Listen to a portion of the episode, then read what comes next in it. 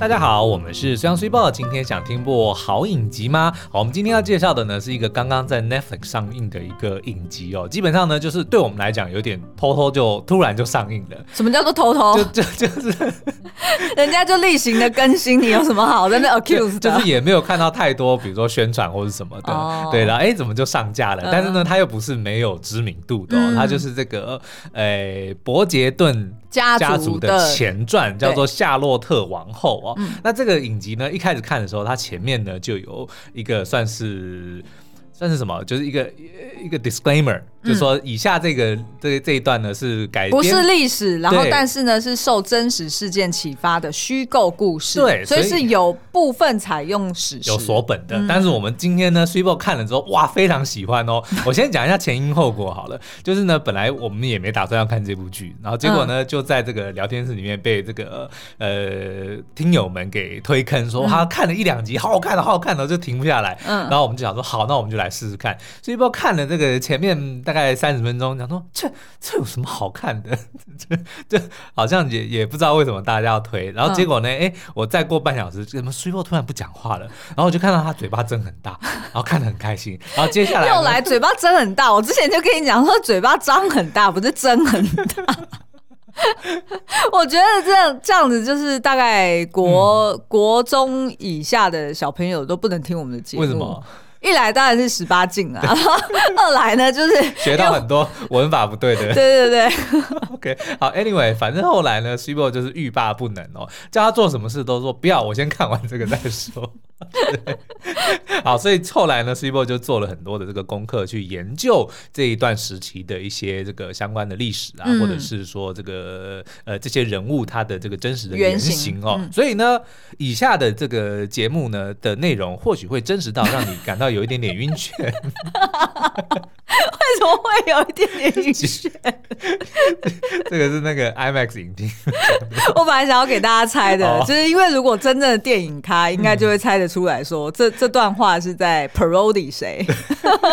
好，那我们就直接跳入，t r i p l e 就直接开始吧。好好，嗯、那我们刚刚就有提到说呢，就是这一出影集，它其实就是一个虚构罗曼史啦，所以它就是里面是有部分的史实，然后男女主角呢。也是真有原型人物。哎、欸，我觉得他终于是一个真正能够使用“罗曼史”这三个字的这个影集。Romance，对啊，因为通常大家比如说翻成“罗曼史”，可是问题是，如果不是在讲历史，嗯、其实你不能叫它“罗曼史”的，对不对？哦、因为它是 “romance” 的翻译嘛。对对对，音译。嗯，对，所以这个直接就是真正是又浪漫又有史诗的罗曼史。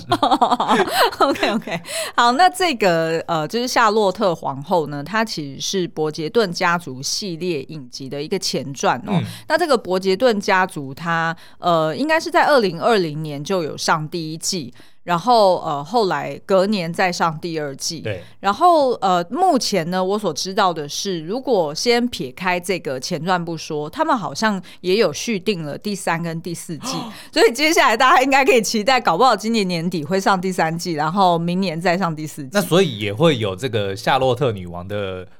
续集吗？哦，你是说就是针对这一个就是这个女王后来？对啊，我在猜这个女王的后来可能就会演在譬如说伯杰顿家族的，譬如说三跟四里面，哦，就是再用一些 flashback 去演这个女王年轻的时候。对对对，没错。那所以呃，这个故事呢，它本身就是算是一个衍生剧啦。那为什么要这样讲？因为其实整个伯杰顿家族的系列作品呢，它其实是改编自言情小说。难怪，对，然后而且这个言情小说还有一个专有名词是叫做摄政言情，或者是摄政罗曼史。嗯，哪个摄？哦，sorry，摄政，OK，摄护线的摄。好啦，十八岁以下你是同一个字，是同一个字啊。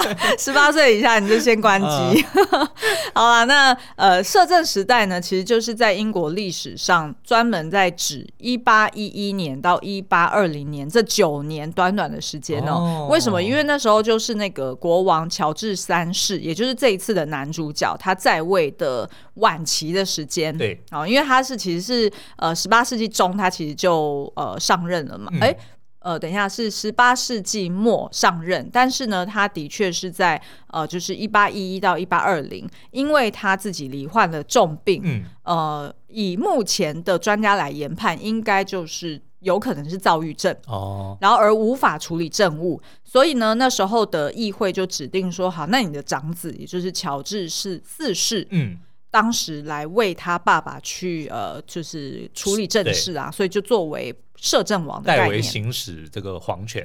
对对对，那所以那时候就是史学家就去呃，就是算是比较用一个比较狭义的呃去指。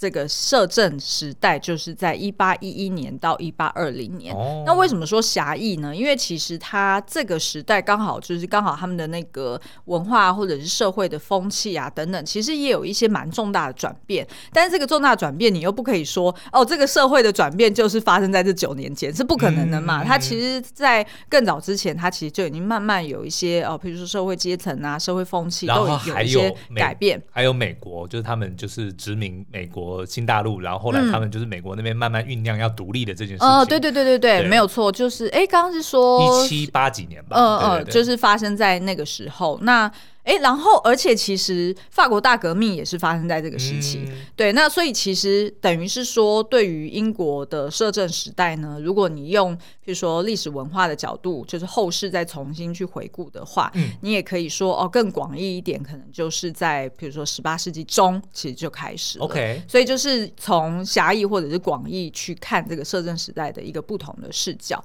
那回到刚刚说的这个言情小说，那这个伯杰顿家族呢，它其实是改编自一个美国作家他所写的这个系列小说。嗯，那后来改编成电视剧，也就是我们刚刚前面提到的前两季，对，其实是大家觉得还蛮忠实于小说的。OK，为什么呢？因为他这个伯杰顿家族，也就是这个虚构的家族，他们一家总共有八个小孩，就是男男女女都有啦。嗯，然后基本上呢，每一个孩子就是有一本他的。他的专属的爱情故事。OK，所以我们可以说这段历史被延上了吗？言情小说的言。哦，对对，没错没错。那所以等于是每一个小孩都有自己属于自己的一个爱情故事，然后自己的一本书。嗯、所以像是第一呃第一季的话，那他其实就是在讲他的长女 Daphne 的这个爱情故事。嗯、那这个 Daphne 的爱情故事，当初那个小说的那个标题或者书名就叫做 The Duke And I 公爵与我，那基本上这故事如果大家有看过，如果我用四个字来做就是浓缩剧情的话，嗯、我没有爆雷哦，香艳刺激。哎、欸，它其实每一季都香艳刺激啦。我的四个字指的就是说，它的那个爱情的主题或者是设定是那种就是协议交往，协议交往，对，就是意思是说。哦哎，对，有点类似像那种概念，就等于是说，哦，我们是为了要去对约定好，然后在一段时间之内，我们为了应付家族或应付外界而假装谈恋爱，但是但是，哦，那我应该要就是下的标应该叫做弄假成真，哦，对吧？应该是这样子。是。好，那像是第二季假戏真做，哎，对对对，假戏真做。然后第二季的话呢，是呃，就是讲他的长子的故事，那他长子叫做 Anthony，对。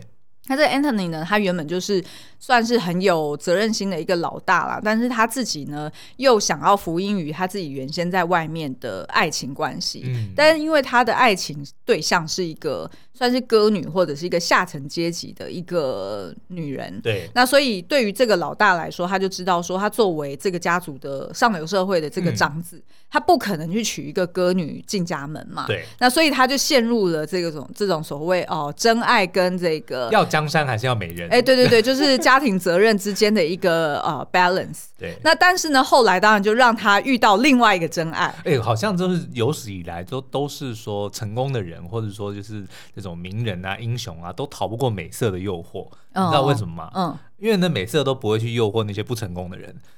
是没错啊，何必呢？好，那但是呢，就是呃，第二季他给他加一点，算是一个 twist 哈、嗯，然后就让他后来又遇到一个真爱。那这个真爱呢，就是呃，一开始跟他是互相讨厌的，所以就有一点类似像《傲慢与偏见》的开场。然后，但是后来呢，哎，这个女生就是这个女主角又让妹妹跟这个男主角交往，那所以又有点像理性与感性的设定。哦，所以等于是说。这个大哥 Anthony 他就陷入一个两难，就是他明明真爱的是姐姐，对，可是呢，他又他又觉得一开始我跟姐姐那个看不对眼，然后我跟他好像彼此之间有一种有一种什么抗拒、欲拒还迎的那种感觉，对，然后所以呢，这这个故事就叫做《子爵之恋》哦，The Vicomte Who Loved Me。好啊，那当然也有，就是呃，就是他这整个系列，就是除了刚刚前两季有讲嘛，就是长女啊跟大哥分别的故事。那当然后续也会有，譬如说什么呃三哥啊跟小妹啊等等不同的人的这个恋爱故事。根本就是言情版的《冰与火之歌》嘛。哎、欸，其实是没错啊，是是是，就只是少了龙而已。对，而且同样有卡莉西，有龙母，对不对？哎呀，但是我觉得它的整体的调性当然是比较偏女性向啊，就是一般。直女所向往的那一种，呃，就是。嗯，总裁、呃、很很对，比较偏总裁。呃，对方是有权、有权 有有权有钱，然后又有颜值、嗯、哦，然后又有一定的信息，然后又有八块肌，这真的是只有言情小说跟电视剧里面找得到的。对对对对，但是呢，对方呢又知道自己不该爱你，可是他又忍不住要爱你的这种对禁忌爱恋。对，那当然当然，就这整个系列它还有几个其他的亮点啦，譬如说呃，它其实贯穿全。剧的有一个八卦小报，嗯，哦，就是一个专门在呃旁白的一个角色。那这个旁白呢，就是由呃 Julie Andrews 所配音的，嗯、哦，就是他的名字就叫做呃什么 Mrs. Whistleton，对，还是什么 Madam Whistleton，就是一个。一个专门就是出一个小报，然后去讲上流社会又发生什么什么。欸、他的名字我刚刚这次第一次看，他叫做 Whistle Town。对啊，他的 Whistle 就是吹哨的意思，所以他就是在在那边吹哨，就是在打小报告的。对啊，对啊，对啊，还蛮妙的。对。好，然后再就是呃，我觉得当然，因为他毕竟是用现代的角度去重新。呃，去诠释呃当时候的这个摄政时代嘛，然后跟后来的维多利亚时期，嗯、所以等于是说他要呈现现代人的一些观点，所以就是有那个八卦的媒体，或者是接接。甚至是有一点点阳春版的社群媒体，没错 没错。然后再来当然就是多元平等价值，嗯、所以它里面有探讨很多女权，然后女性的呃就是呃在当时候所遭遇到的压抑等等。那当然也有就是融入了很多现代的配乐，嗯、譬如说他就是会拿很多呃流行歌曲，而且是大家就是。朗朗上口，然后一听你就知道是现代的流行歌曲。Oh. 可是呢，他会用弦乐、管弦乐去重新诠释。嗯、你还记得有一天 你在外面看，然后就声音有点大，嗯、然后突然播到音乐一个音乐，我说为什么他要吹唢呐？对，听起来有点像，因为他又。必须得要有一点考究，嗯、所以他就要用当时候的那些 我就突然乐器，然后所以当他如果选错歌，嗯、然后那个歌其中有一个 tune，假设是 pitch 比较高的话，他就会听起来像唢呐。然后当然就是他的一些服饰，虽然乍看之下你会觉得啊，真的也是很考究。嗯、就是我形容一下，就是呃，当时候摄政时期，就是那种有点泡泡袖啊，对对对，然后会戴很长很长的那种呃袖套，然后高腰的洋装，对对对，高腰洋装。然后女生的那个头发可能是左右两边都烫的很卷，像洋娃娃那种卷发，然后很多玉米须。哎，对对对对，就是玉米须的概念。对，所以是那样子的一个服饰。那可是呢，因为它得要加入一些现代的 twist 嘛，所以它可能就没有没有百分之百考究。譬如说，哦，他就会让第一季的男主角他的那个上衣可能是扣子打开到一半，哦、然后他的那个里面的领结可能绑得松松的。对对对，但是事实上，在真实的历史社会上，就是在呃这个。就是贵族呃圈里面，他们是不可能允许说你可以用这样子的方式开为什么开金的？为什么？为了观众的福利，当然要打开。好，那当然就是也有很多人说啊，那这样子会不会也是有点太过政治正确？因为里面就是当然就是有很多呃黑人演员的角色，哦、然后就会感觉说好像就是在这个社会里面就是非常的种族平等，嗯、然后呃社会大熔炉的感觉。对但是事实上呢，这个其实就是在。前传里面他会去解释为什么他可以做这样子的设定。Oh, OK，那我觉得其实这这个前传帮呃前面两季做了一个很大的加分，是因为等于是说他解释了很多，他当初这个设计其实是有部分史实有所本，所以就完美救援就对了。对对对，我是这样觉得。嗯、但是当然啊，如果你不要就是去考究这些什么什么有没有符合史实啊，然后会不会太超展开啊？嗯、你光是 enjoy 他的这种。娱乐效果哈，就是不管是什么 就是体位啊，正面全裸、背面全裸，然后各式各样的体位，翻过来翻过去，你还是会看得很开心、很兴奋。哇，大家这个这个我都可以想象，聊天室的这个听友们一定就会很嗨。对，自从上个礼拜聊了两集人性大不同之后，因为后来礼拜五聊了最佳利益，就瞬间就就冷掉了，很解嗨。谁跟你聊什么社会公平正义啊？对不对？而且你知道吗？在那集之前，我们两个还在那边想说啊，怎么办？就是现在大家有一些那个听友啊，还会特别很，就是真的很乖，然后又很可爱，在那边特别丢讯息讲说啊，不好意思，因为我正要出差，或者是我正在忙什么事，然后因为聊天室里面太热络了，我怕跟不上，然后所以我就先退出好了。我我们就还想说啊，怎么办？就是大家讨论那么热烈，是不是带给就是某些对听友会觉得说啊，我没有 follow 这几百则留言，我好像觉得有点压力。然后所以我们还在那边想说啊，我们要怎么去导引大家？哎，比较聚焦，或者是呃，就是可能每每集就是只固定讨论那一集，嗯、但没想到呢，等到那个最佳利益上了之后，就完全我们的烦恼就 对一扫而空。然后还有听友讲说，今天这一集有点难聊。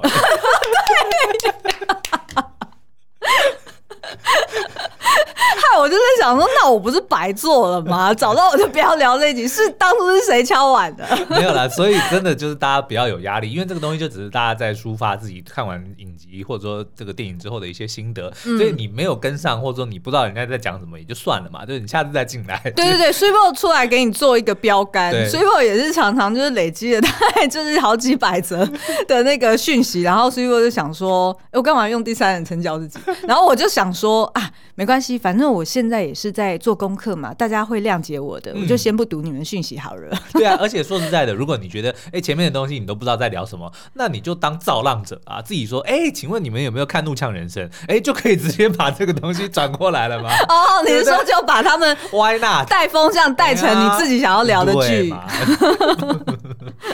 好，那所以呢，在这一季里面，当然就是还是会有。呃，什么从床上翻滚到餐桌，嗯、再翻滚到浴缸，从客厅到浴室，从浴室到饭厅，从饭厅到玄关，从玄关 又回到浴室，这些都是一定要的啦。嗯、而且呢，重点是这一集的呃这一季的男主角，哇，他真的是乍看之下很像阿汤哥加 Dave Franco 的结合体。Dave Franco 就是 James Franco 的弟弟。嗯，大家如果不熟悉，就是呃，大灾难家里面演那个就是男二的，男一就他哥，呃，对，男一就他哥，对，而且呢，就是 Dave Franco 还跟 Alison Brie 是夫妻。哦。你还记得吗？在大灾难家里面，Alison Brie 还演他的女朋友。哦，对对对对对，根本就自肥。对啊，就是自肥。好，我们先休息一下，回来呢，我先跟大家，因为既然提到阿汤哥，既然提到英国皇室，我就在跟大家接下来要分享一个前两天看到的非常夸张的一个新闻。哦，好好，休息一下。好，欢迎回来。那到底是什么新闻能够结合阿汤哥跟英国皇室呢？就大家都知道，前几天就是这个英国查尔斯王子三世登基嘛，嗯、所以就邀请了这个世界的这个各国的领袖啊、名人啊，就齐聚一堂哦。那阿汤哥做了一件什么事呢？他开了战斗机从上空飞过，然后从上空跟这个国王致意。嗯，这是真的消息，这不是胡乱的。这真的听起来好像那种农场。对，我看到那个照片，我以为这是 P 的，结果是真的。好，那既然就是虽然聊到。这个阿汤哥的故事，嗯、那我们就拉回来，就是其实这个男主角真的是超像阿汤哥的。我我个人觉得这个演员他叫 Corey 什么 Machuris，、嗯、哼他应该是很有潜力，日后可能而且他好像。呃，最近的一个作品是《睡魔》哎，哦，但是我不记得是《睡魔》里面哪一个角色。嗯，OK，好，嗯，那但是呢，我看他在这一次的表演里面，就是不管是呃外形啊、身材啊、口条啊，然后他的这种情绪的掌握，嗯、其实我觉得真的是非常有潜力。就是不管他是要朝偶像方向走，还是走这个继续言情路线，都是可以大有所为。嗯、对对对，而且我觉得搞不好他日后可以演阿汤哥的。自传哎，哦，你会觉得阿汤哥这个人很 dramatic 真的，就是感觉好像应该可以，就是开发一个是他本人的故事的一个，对，就叫做 Cruise，还不错，还蛮 sharp 的。对。对对，好，那我们先回来哦，就是刚刚前面有提到说，呃，这个故事它本身的背景就是设定在摄政时期嘛，那要不然我们就是先聊一下，就是。这个故事的呃主要的三条线，嗯、然后我们再来帮大家科普一下说，说那到底这个就是为什么这系列的故事讲这些呃。欲拒还迎啊，或者是想得而不可得的这种爱情故事，会这么的诱人。对，其实是跟摄政时期的一些社社社会文化。嗯，我一直不断的讲社。对对对啊，我就一直在讲到底是什么社？社无线的社吗？社社社社。好了好了，好，那这个故事呢，呃，你可以从三条线来看哦。第一条线呢，就是。事业线。好啊，第一条线就是马甲线，看你能不能再出来第三条线，三马线。好啦，第一条线呢，就是在描述呃，男主角他就是刚刚登基没多久的乔治三世。嗯，那他因为呢，当时候应该就是刚刚虽然讲的，就是美国刚好也在闹要。革命嘛，要独立，然后要独立，然后所以呢，就是对于英国王室来说，他们压力很大，嗯，他们得要向议会交代嘛，所以呢，他们就决定说，好，那呃，因为这个新王他还没有呃，就是结婚也还没有子嗣，那可能对于英国王室来说会不稳定，哦，那所以呢，他们就有一点着急的，就赶快帮他娶了一个来自德国的一个叫做夏洛托夏 夏洛夏洛夏蒂。夏洛特，他是这样翻译的。夏洛特，Charlotte，对不对？对，不然我就叫他 Charlotte 好像比较比较顺哦。就是直接娶了一个这样子的一个来自一个小王室的一个公主。嗯，那这个呃这段姻缘呢，其实主要就是呃王太后她想要赶快逼迫这个乔治三世，他可以赶快有子嗣，嗯、那可以去跟议会交代。那所以呢，他们两个人结婚。呃，是在当天的时候才初次见面，哦、然后而且呢，就是好像当天就是几个小时内就马上呃，就是举办婚礼，对，然后而且呢，应该是在一年之后马上就怀孕了，哦、所以等于是真的是有点赶火车的状态，是对。那而且重点是，他们的确也在婚后是处于一个分居的状态，就住在两个宫，哦、所以我必须说，不管是男的还是女的，他们都很厉害哎、欸，对啊，就是都。但他们也没有每天睡在一起，没有。OK，然后所以居然在一年后就可以怀孕生子，嗯、然后最后他们也的确就是在他们呃的，就是数十年的这个夫妻婚姻生活里面，他们的确生了十五个小孩，然后都是由 Charlotte。自己生的，就是没有情妇，没有其他人，所以也不会发生什么九王夺嫡的事情，因为都是一母所生。对对对，对，没错没错。然后所以就是很合情合理，就是他的长子后来就成为乔治四四世嘛。对，所以的确这一任国王在英国历史上来说，大家也觉得他。就是很传奇，嗯，然后也觉得他呃，在他当政的时期，其实也做了非常多的创新跟改革。对，那只是因为他后来有精神疾病，嗯、然后所以后世有一些史学家可能。就是呃，应该说后世的人民他会以封王，就是 Mac King、哦、去去去，哎，真的是冰与火之歌，对，去称呼这个国王，对但是就忽略了他其实是本人非常的博学，他可能、嗯、他真的是上知天文下知地理，而且他真的就是认认可美国独立的那一位英国君王，嗯、是是是，没错没错，他其实没有美国，是没错。好，那所以这个就是他的一呃，就是第一条线，也就是说，哎，年轻。的这个小两口哈，男生二十三岁，女生十七岁，嗯、哦，正值血气方刚的时候，然后结果就被逼迫先婚后爱，哦，所以其实这个这条线是主要的爱情发展的一个设定。而且我记得一开始他们认识的时候，就是他一样没有认出说他是这个国王，哎，对对对对对，就跟《甄嬛传》一样，对对，然后而且也要发生在花园，对 对对。的确呢，花园这件事情在整个影集里面是有一个拿来作为一个譬喻哈，嗯、就是女性的性愉悦的一个代称。杏花疏影里，吹笛到天明。嘟嘟嘟嘟嘟嘟嘟。好啦，那所以呃，这个就等于是说，哎、欸，这对年轻夫妻哦，嗯、一开始是。呃，一见钟情，然后但是后来呢，又因为国王的秘密啊、嗯哦，然后所以导致呢，就是两个人处处于分居的状态。但是呢，后来又因为他们得要呃交差了事啊、嗯哦，所以就约定了，就是每双日，就是每双号天数要呃呃，就是亲密啊，嗯、要上床。那所以呢，就是在这样的情况之下，就是大家可以想象这是有多密集的性行为了。好，那所以这是第一条线，然后另外一条线当然就是穿插这个呃，Charlotte 这个女王，她后来呃，就是应该是到四五十岁的这个、嗯、这个哦，就是本传里面那位演员，没错没错没错。然后那位演员呢，一开始在前两季出现的时候，大家都觉得说哇。实在是有点丑化这个女王，嗯、就是一方面让她造型很夸张，对，因为当时候呃的，就是法国大革命的那个年代，刚好是就是呃法国的。王后非常知名的那个 Marie Antoinette，对，就是路易十四的媳妇儿。呃，路易十六，呃，对对，十四的媳妇，然后但是是十六的老婆。然后她就是带起了一个欧洲的时尚嘛，就是把头发堆得越高越好。对，就其实跟那个什么动画很像，那个 Maggie，哦，那个辛普森家庭。对 March，March 啊，对 对，是 March，不是 Maggie。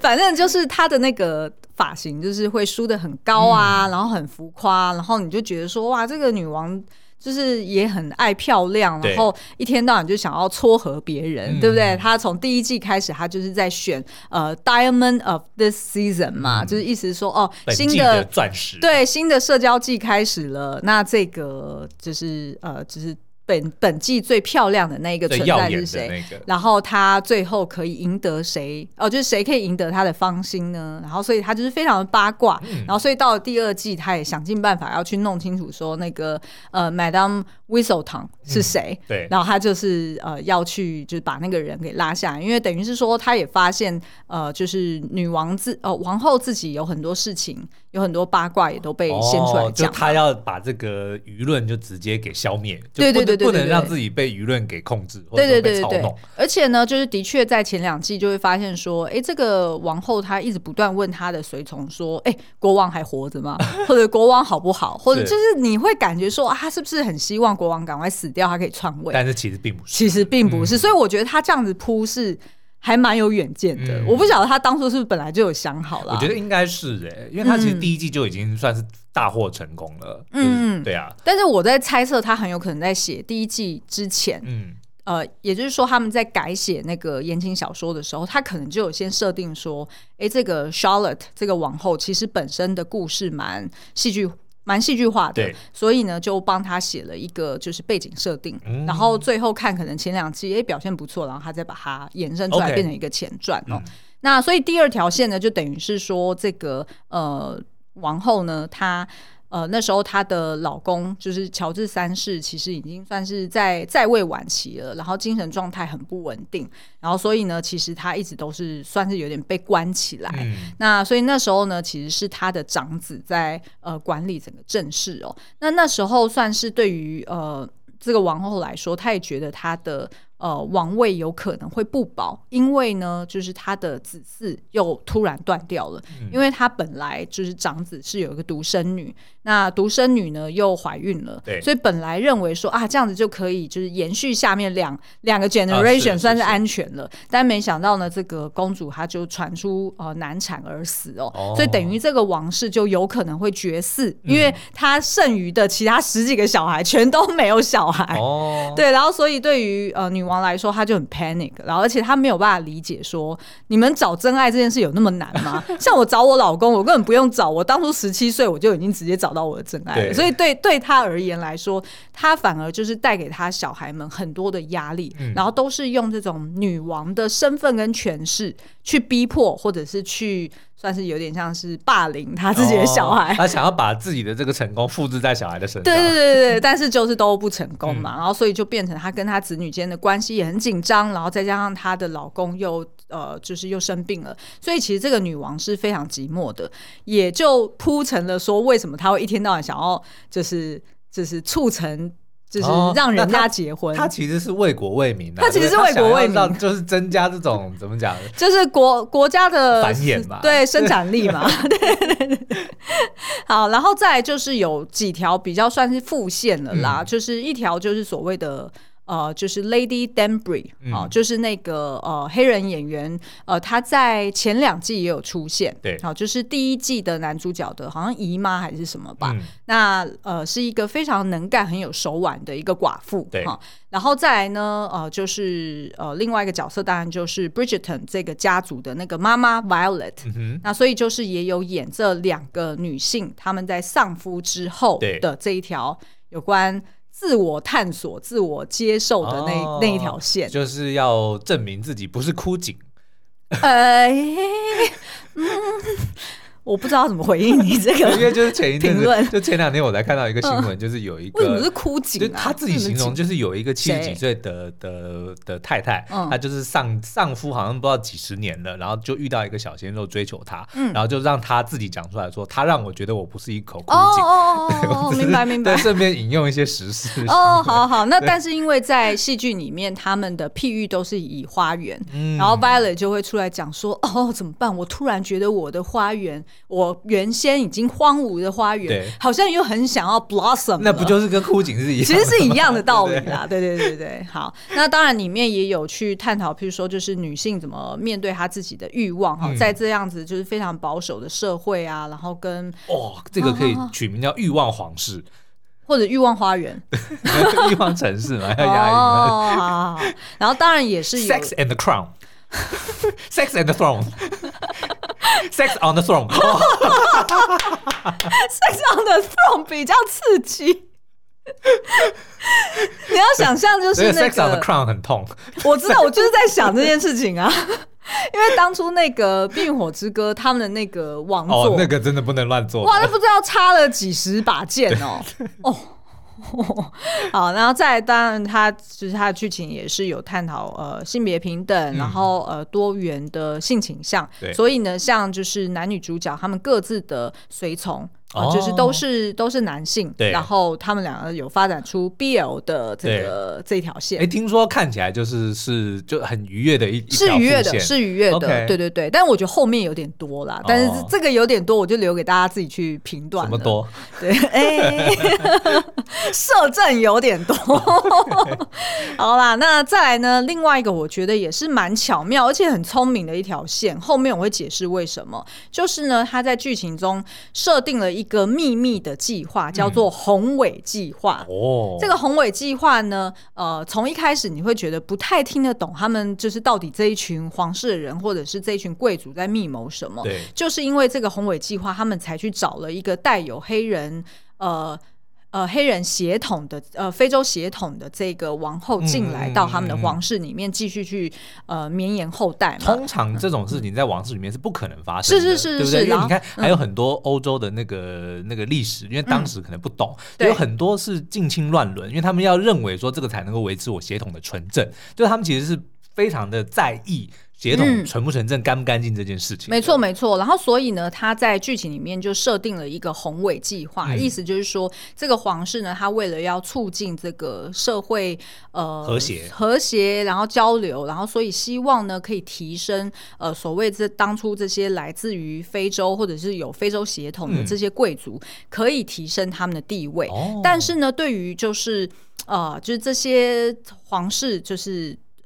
就是有权有势的人，既得利益者当然不愿意嘛。对，他们其实是、嗯、呃会想说，哦，那我们就先看看这个女王会不会成功好了，因为就也不确定说女王跟国王的关系是不是真的可以顺利促成这整个、嗯、呃就是不同血统或者是不同呃出生背景的人可以顺利的交流嘛。那所以呢，他就设定了一个这样子的宏伟计划，就是希望能够促进呃在英国英国这里可以呃有种族平等实现的可能。哦其实跟清朝的有点像，因为他们就是什么八旗嘛，上四旗、下四旗，上四旗是纯正纯正的旗人，嗯，然后下四旗是汉人，哦，就有一点像类似这个，因为甄嬛其实是汉人，对对对对对，所以才会有什么台旗嘛，就是哦，对对对，就是把你哦，对，因为的确他们那时候在选后宫的时候，他们也要去平衡说，哎，汉人跟满人的这个比例是不是呃是 manageable 的，是，对。好，那所以呢，呃，接下来我就会跟大家科普一下说，说那所以到底在影集里面有哪些元素或者是哪些设定，其实是在历史上真有其事，嗯、然后那它的原型原本的故事又是怎么样呢？其实这个 Charlotte 呢，她其实是呃活了七十四岁，蛮长寿的。哦、是，然后她老公呢，反而比她更长寿，好像活了七十六岁。嗯就是在 Charlotte 过世两年之后，她老公才过世。但是她老公的确，呃，在影集里面有一个错误的设定，或者他是为了呃戏剧效果，他就让这个很年轻的乔治三世在二十几岁的时候就发病了。哦，然后所以呢，因为他就是为了想要跟 Charlotte 在一起嘛，然后所以他就瞒着他老婆，然后就想办法赶快治疗他的精神疾病。但是没想到在过程中都一直不成功，然后所以那时候才会长期跟跟他的新婚老婆处于分居的状态，嗯、所以他在剧情里面就是用这种呃，就是影集走到一半的时候才揭露这个真相，然后所以就让不知道这段历史的对呃观众看起来就会觉得说哇，原来是这样哦，好神奇哦，对，就是类似像这样子的一个效果。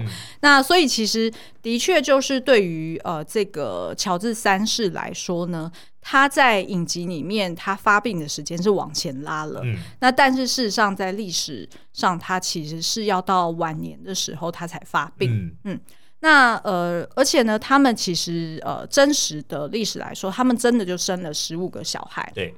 然后，而且呢，在影集中有描绘到说，这个乔治三世他很喜欢观星象啊，然后也很喜欢。我为什么比观星象是比出一个 六的手势，然后放在耳朵旁边？观星象啊，打电话啊，为什么会比六？好奇怪。好啦，反正呢，就是他也很喜欢呃，就是务农，嗯，也很喜欢做一些园艺，对。所以像在影集里面就有讲说，哦，他是 Farmer George，对，就意思是说，他除了当国王，他私底下还很喜欢他自己有另外一个身份，就是真正的在醉心于这些园艺啊，哦、或者是农农业，呃，就是就是。就是要裸上身，然后汗水淋漓的去铲土啊，那个才是重点。那根本就是给观众福利。我本来因为我本来不知道这段历，我知道有个 Matt King，但是我并不知道说他真实历史上他也喜欢务农。对，所以我本来以为务农这件事情是为了戏剧效果，哦，把它放在 把它放在影集里面，但没想到他真的是本人是喜欢务农的。是，对，哇，那他们有没有玩？cosplay 啊，我觉得应该有，因为呢，真实历史上的 Charlotte，她也很喜欢有关植物学或者乡村生活，啊、然后也很喜欢音乐。老公就直接赤裸上身说要 要是时候来播种哦。我觉得很很合理，否则他怎么生十五个小孩？你要想说十五个小孩，他可能真的是。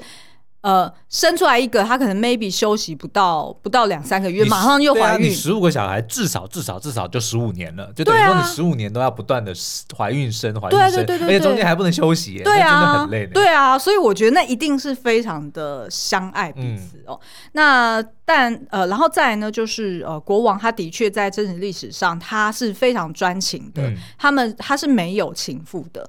那是一直到他精神病发作，也就是说他晚年的时候，呃，病发了之后呢，呃，他的就是皇室才决定说，因为担心他会伤害到小孩跟他的王后嘛，对，然后所以才把他们两个人分开。所以，呃，影集里面一开始就让他们分居，我相信那个是为了戏剧效果啦。对，那再就是呃，Charlotte 王后她到底有没有非裔的血统？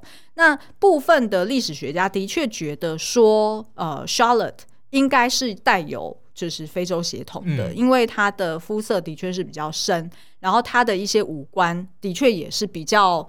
不是，就是比较跟欧洲人有点不太一样，对对对，不太一样的。嗯、然后，所以他们的确是说，应该是有部分的非裔血统，哦、那所以是混血。所以他当初会选这样子，也不能说他完全魔改了。哎、欸，对对对，对对所以我才说，就是刚刚前面讲的，其实他这样子的设定是有趣的，嗯，因为其实是当时候呃。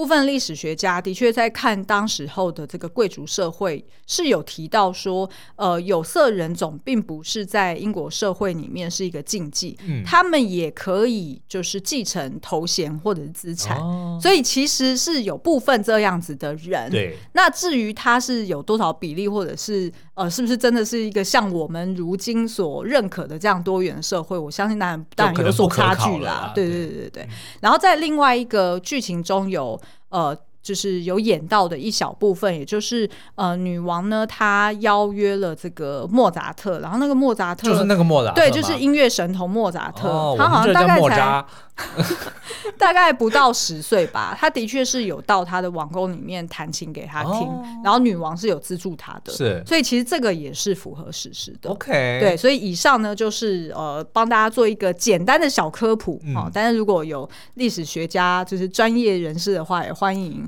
就是来帮我们反科普一下。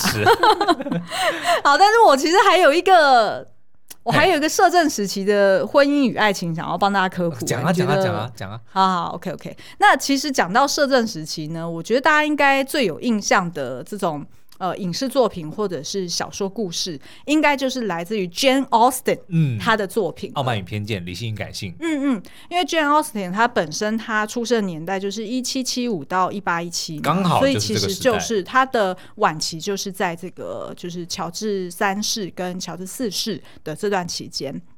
那以摄政时期来说，大家印象最深刻，可能就是在比如说《傲慢与偏见》里面，你会看到，就是除了我们刚刚说的那种打扮之外呢，哎、嗯，再就是他们常常就是社交季开始的时候，哎，就是男男女女就有机会跳舞，跳舞，然后去 mate 哦、嗯，去配对，然后去找未来的老公。那再来就是他们呃这些上流阶层没事就是约哦谁到谁家去喝下午茶，嗯、对不对？对对对。然后要不然就是哦去欣赏你们家有什么银器呀、啊，然后在家插那些古瓷啊。就是其实对于那个年代的这些上流社会来说呢。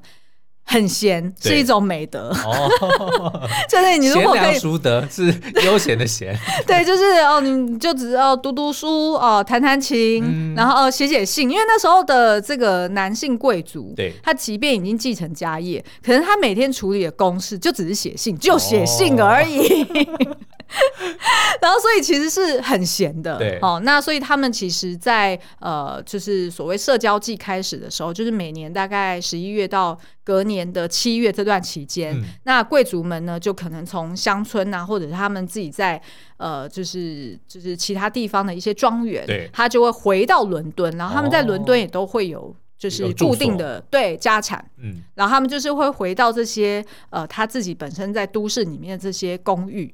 哎，算公寓吗？就是反正就是他们的，就讲住所就好了。对，他们的住所，然后去确保说他们可以跟其他的上流社会，呃，就是一起去参加宴会啊，嗯、或者是呃有一些对，对有一些联系。为什么呢？因为其实他们得要保护他们的上流社会所呃继承下来的这些资产，嗯，那他们就可以呃。永享富贵。哦，对，因为就是不能说哦，我又有哪个儿子，然后又去娶了，比如说下层阶级的人，或者是去娶了国外的女子，然后也不知道谁是谁，然后又生了什么小孩，所以就会把你原先从你远古时期你的阿公阿妈那边的一一笔大饼。然后你因为就是开枝散叶，然后散叶在不同的就是不对的人身上，然后导致你的家产就越分越小，越分越小。哦，所以就类似像这样子的概念，才会有这么多。比如说，就是很，比如说家里只有女儿，嗯、对不对？那就如果你招了这个女婿进来，嗯、基本上你的家业就要给他了呢。是，没错，没错。因为呢，那时候呃，就是女性的这些家产，她在结婚之后、嗯、就会自动在法律上对转移给男性，而且是需要签约的。嗯那除非这个男方过世，那女性她呃如果有小孩，那她就可以顺理成章的去继承。嗯、但如果男呃，但如果他们没有小孩，然后再加上可能 maybe 他当初的这个呃就是遗呃就是遗产或者是他们的设定里面并没有指定说我一定要留给谁，那很有可能这些寡妇她是没有任何财产的保障的。详情请看唐顿庄园。哦，对对对，其实是延续，一直延续到二十世纪都是，就是有这样子的一个陋习啦。那然后再就是呢，对于这些呃女性来说呢，其实她们那时候是希望能够在社交季。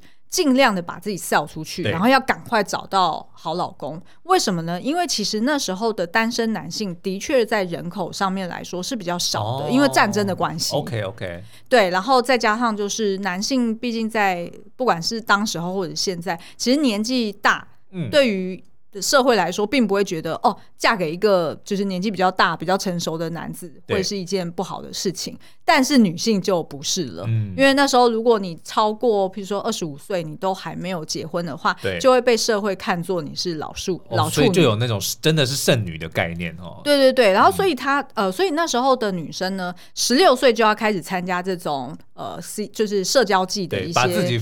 亮相出来，放上橱窗的那个，对对对对对，没错没错。但是呢，男性反而是二十一岁才开始社交，哦，为什么？因为那时候的男性就是被认定说，你就要 provide。Bread and butter 嘛，嗯，所以这些男性他得要要么就是呃继承家产，要么就是自己有一份不错的工作，嗯，那你才可以去进入社交圈，然后去娶女子，而且有很多就从军了，对不对？哎，对对对对对，嗯，所以如果你没有这样做的话，就代表哎这些女生嫁给你，她也没有保障啊。是是是，所以其实男性反而是比较晚一点才开始社交。哎，这还蛮妙的，就是这些东西看多了之后，嗯，好像对于。英国历史有有一点融会贯通的感觉 哈，然后还有就是在《傲慢与偏见》里面，你还记得他不是有一个小妹，就是呃跟了一个军人，也就是原本喜欢 Lizzie 的那个男的，对，然后两个人私奔嘛，然后你还记得那时候私奔的时候，就是 Lizzie 他们一家人都非常的焦虑，然后就透过就是 Mr. Darcy 去帮他们把小妹找回来嘛，对对对。那那时候是怎么去找的？其实呢，他那个小妹要去私奔的时候，就是要跑去苏格兰，对。那为什么要这样？这样做是因为在英国，它有一个婚姻法，然后所以那时候婚姻法就有规范说，你如果二十一岁以前，嗯，哦，就是你还没有满二十一岁，你要结婚的话，你一定要获得你爸妈的同意。对，但是那个是比较像是上流阶层才有这样子的需要去符合这个规范，嗯，像下流阶层，呃，下层阶 下层社会就没有这样子的一个。呃，需要去符合这样子的规范。嗯。那所以那时候呢，这个上流社会的这些人，如果他还未满二十一岁，但是又两情相悦，很想要结婚的话，对，他就要私奔到邻近的这个苏格兰，哦，因为苏格兰没有这样子的法律规范，所以他们想要结就可以结，然后结完之后生米煮成熟饭再回来，啊，大家也只能接受。OK，对，所以那时候就是呃，如果你看《傲慢与偏见》，印象很深刻，就是哎，为什么会有私奔去苏格兰这件事，哦，就是因为这个法律的。难怪就在传说，你知道要带什么东西去见你的这个岳父岳母是最有底气的吗？嗯，什么？外孙。哦，对对对，对啊，就就已经有了。然后，而且那时候就是结婚还蛮妙的哦，就是呃，跟现在也很像，就是男性在结婚的时候要。备好一台全新的马车，好，真的吗？要用全新的马车去接太太，双逼，对 对对，都要开新车。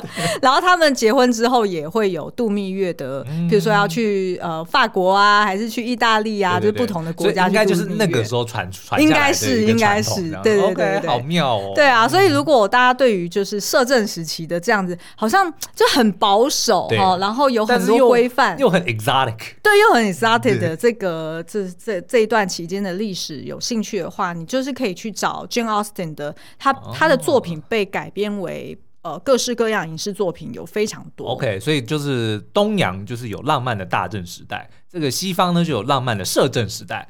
呃，可以这样说，但是大正时代好像更晚吧？对对，一九一九一二十世纪初了，不要随便乱，不要随便乱讲。对，好，那所以呃，以上就是我们今天想要分享的。那我最后做一个总结好了，嗯、我觉得伯杰顿家族，呃，你并不能说哦，他就只是言情小说改编，然后所以就是有一些移花的东西呀、啊，然后所以就是只有女生爱看啊，还是怎么样？其实我觉得它除了有一些历史，呃，然后跟跟当时的社会文化的一些科普的内容跟知识在里面之外呢，嗯、其实我觉得它探讨很多为什么这样子的爱情会会特别的迷人，哦、会特别浪漫。就像我们刚刚前面讲的，要么就是什么协议相爱但是假戏真做；嗯、要么就是什么呃呃什么。什么什么爱不到，呃，就是明明就是很相爱，但是因为禁忌，然后所以不能相爱。然后再来就是原本看不顺眼，因为不管是阶级，就傲慢与偏见。对对对对对对对。然后要不然就是像呃 Charlotte 这个故事，然后是所谓的先婚后爱。嗯、你看一直到现在的韩剧，它都还是延续这样子的主题，